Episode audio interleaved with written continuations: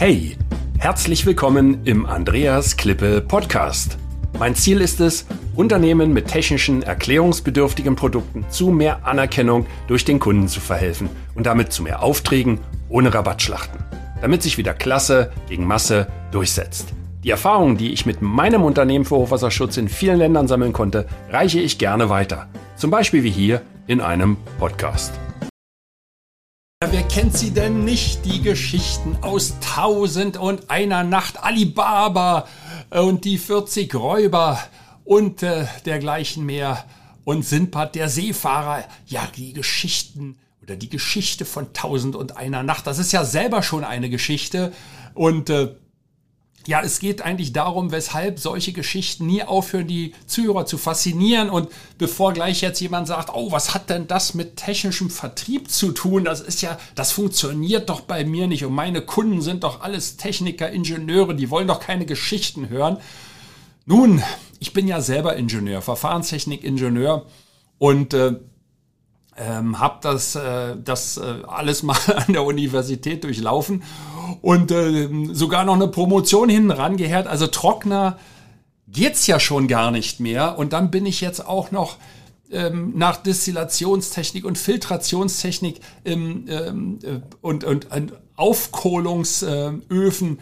Äh, was habe ich noch gemacht? Ach, da waren noch so viele andere Sachen, aber seit vielen, vielen Jahren gehört mein Herz halt dem Hochwasserschutz. Und ähm, ja, technischer Hochwasserschutz ist ja nur auch alles andere als irgendwie belebend und hat ja so gar nichts mit Tausend und einer Nacht zu tun. Und warum das doch interessant ist für alle jene, die sagen, ich habe genauso ein, ich sag's jetzt mal, Leute, wir sind ja unter uns, mal weghören, genauso ein stinklangweiliges Produkt, ähm, dann einfach dranbleiben und zuhören, denn äh, so gut wie jedes Kind hat nicht nur in Europa, sondern auch in den morgenländischen Ländern und weiter ostwärts natürlich die eine oder andere Geschichte aus Tausend und einer Nacht gehört. Und ähm, ja, wie kommt es dazu, dass diese Geschichten, die zum Teil älter sind als 1500 Jahre, uns immer noch, immer noch in den Band ziehen? Ähm, es ist ja Tausend und eine Nacht, das ist ja eine Sammlung von Geschichten und ähm, das geht so durch die, ja, durch die, durch die Kontinente. Man weiß nicht so richtig, wo es herkommt. Also äh, äh, scheint wohl den Ursprung im Orient zu haben, aber es geht auch zurück auf, auf Indien und ähm, naja, ähm, jeder hat da wahrscheinlich so seinen Teil dazu beigetragen. Aber eigentlich äh, geht die Geschichte zurück auf, ähm, ja, Scheherazade, ich weiß gar nicht, ob ich das richtig ausspreche, egal, Scheherazade und ähm, da, es geht um Untreue. Also äh, es war einmal ein König und der hatte eine untreue Frau und sie hatte viele Liebhaber und als er davon äh, erfahren hatte, ähm, ja, dann blieb ihm nur eins. Äh, er ließ sie töten. Also wie sie umgebracht wurde, ist jetzt nicht überliefert oder mir nicht bekannt. Also er ließ sie töten und ähm, ja, sein Visier, wer kennt ihn nicht? Der Visier ähm, der wichtigste Diener, der hatte daraufhin die Aufgabe, dem König fortan jeden Abend, wenn also der Tag äh, zu Ende ging, eine junge Frau in die Gemächer des Königs zu bringen. Und ja, so äh, geschah es dann auch. Und jeden Morgen danach wurde die junge Frau getötet. Und weshalb, damit sie nicht untreu werden konnte, hat sich der König gedacht. Und äh, naja, die Tochter des Wesirs, Scheherazade, die wollte natürlich äh, die Sache beenden, aber vielleicht war sie auch einfach nur ganz clever und hat gedacht, oh, das ist meine Chance, äh, eine Stufe aufzusteigen. Also Vater ist Wesir, das ist ja schon nicht schlecht, aber ähm, König zu sein ist ja noch ein bisschen besser. Also hat sie sich selber als junge Frau angedient, den König bezirzt und durfte dann diese Nacht mit dem König verbringen. Und ähm, ja, bevor der Morgen geraute, im wahrsten Sinne des Wortes, fing sie an, eine Geschichte zu erzählen. Und die war so spannend, dass sie wirklich im Morgen noch nicht zu Ende war. Und ähm, sie dann ja praktisch so eine, eine, eine Hook gegeben hat, wie wir heute sagen im Marketing und gesagt hat, lieber König, wenn du wissen möchtest, wie es weitergeht, dann musst du mich morgen Abend wieder in deine Gemächer einladen. Und so geschah es. Und deswegen ähm, blieb Scheherazade noch am Leben. Und der Legende nach ging das tausend und eine Nacht so weiter. Und äh, der König hat dann irgendwann aufgegeben. Ich weiß nicht, vielleicht aus Faszination. Ja, also tausend und eine Nacht, das sind ja immerhin knapp drei Jahre. Ähm, und trotzdem war er immer noch interessiert. Also die Frau muss eine begnadete Geschichtenerzählerin gewesen sein. Äh, kurzum, sie wurde die Frau des Königs und damit war in der Tat das äh, Morden zu Ende. Und ähm, angeblich ist dann so diese Geschichtensammlung aus Tausend und einer Nacht entstanden. Ja, das kennen wir doch alle von den Soap-Operas ob das, Gel äh, ob das ähm, damals äh, Dallas gewesen ist oder Denver Clan und wie die ganzen ähm, Geschichten alle heißen.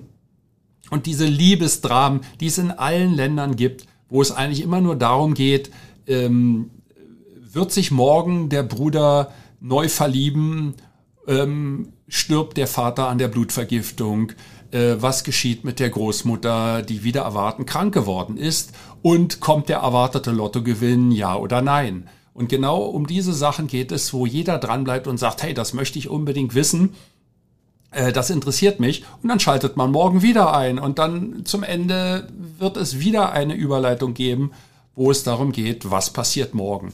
Und äh, ob das jetzt äh, in Arabien ist äh, oder in Persien, auf, äh, auf das ja wohl die Tausend einer Nacht Geschichten zurückgehen, äh, oder ob das äh, nach China führt oder nach Südostasien, Europa, Amerika, Südamerika. Es spielt überhaupt keine Rolle.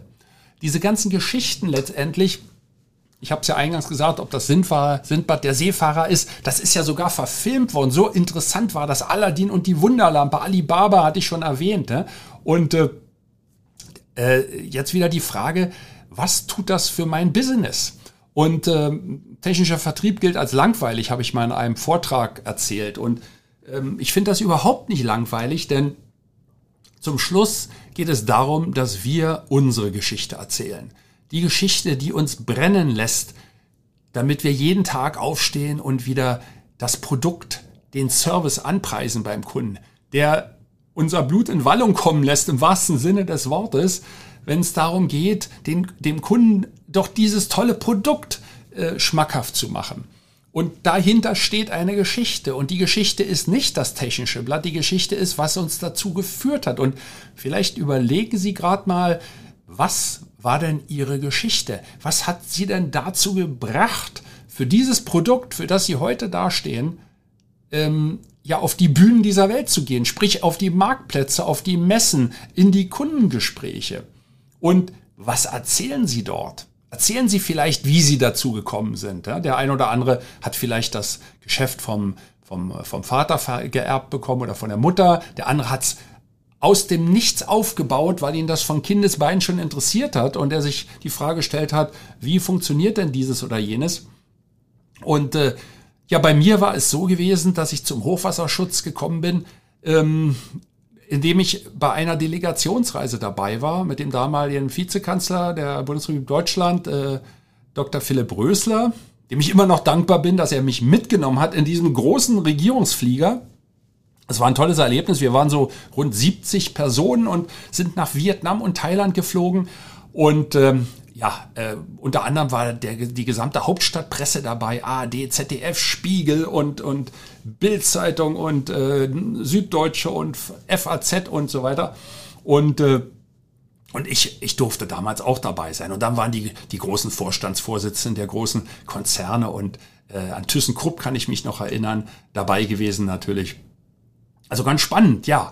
Und man war da mal hautnah dabei bei den, bei, ich meine, Vizekanzler und Wirtschaftsminister, das ist ja schon, äh, hat ja schon ein gewisses Standing und das war äußerst spannend. Und ein Thema war unter anderem Hochwasserschutz.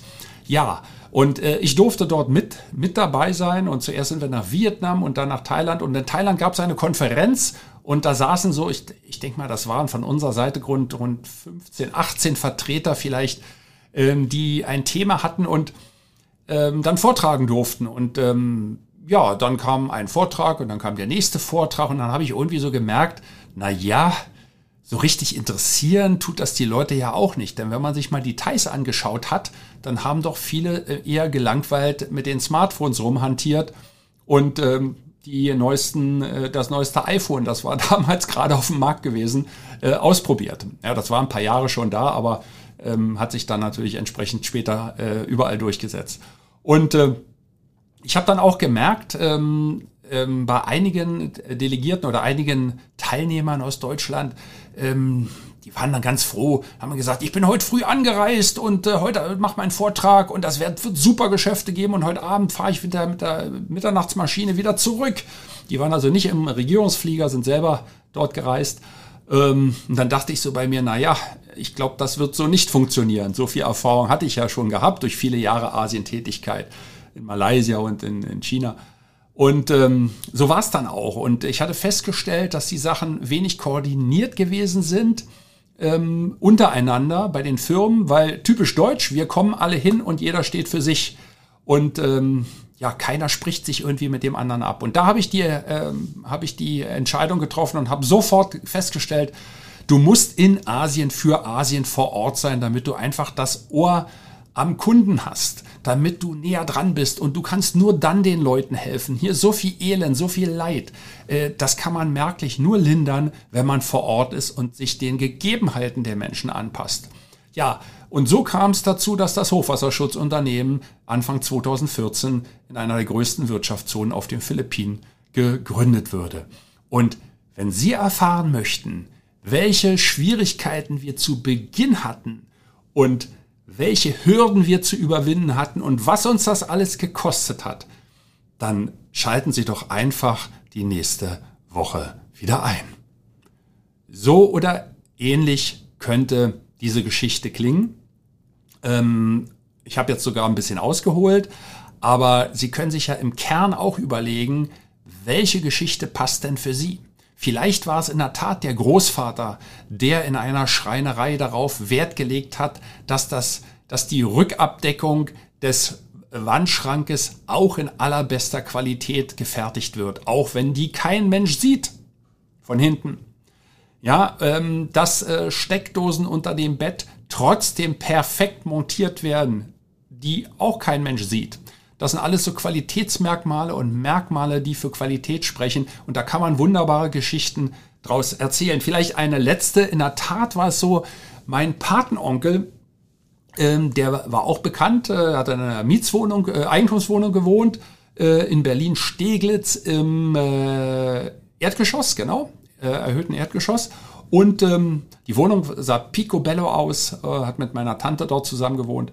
Und äh, mein Vater hatte sich mal drüber nicht lustig gemacht, aber ausgelassen, dass unter dem Bett versteckt eine goldene Steckdose angebracht war. Also im Schlafzimmer gab es äh, vergoldete Steckdosen oder zumindest mal so in diesem Farbton. Und das war auch unter dem Bett. Da hat er gesagt, zu meinem Onkel, also ähm, die haben sich nur wirklich gut verstanden, sagte also, Helmut, äh, das ist doch nur wirklich nicht nötig. Das sieht doch keiner, hat er gesagt. Das braucht auch keiner sehen, das ist nämlich mein Schlafzimmer, das hat auch keiner zu sehen. Aber ich habe ein gutes Gefühl, wenn ich abends mit meinem Kopf mich auf mein Kopfkissen lege und weiß, dass darunter beste Qualität verbaut ist. Und genau darum geht es. Also vielleicht hat diese kleine Episode aus Tausend und einer Nacht von den den äh, dahingemetzelten jungen Frauen über Sindbad, den Seefahrer und Alibaba bis hin zu dem Hochwasserschutzingenieur mit dem Vizekanzler sie dazu gebracht, mal darüber nachzudenken, ob nicht auch Sie vielleicht eine goldene Steckdose haben, die versteckt irgendwo angebracht ist, woraus sich eine prima Geschichte erzählen lässt und die erzählen Sie einfach fortan Ihren Kunden. Hey, danke für das Reinhören in den Andreas Klippe Podcast. Mehr Infos gibt es für Sie oder für dich unter www.andreasklippe.com/bonus. Und ich sage für dieses Mal Danke fürs Zuhören.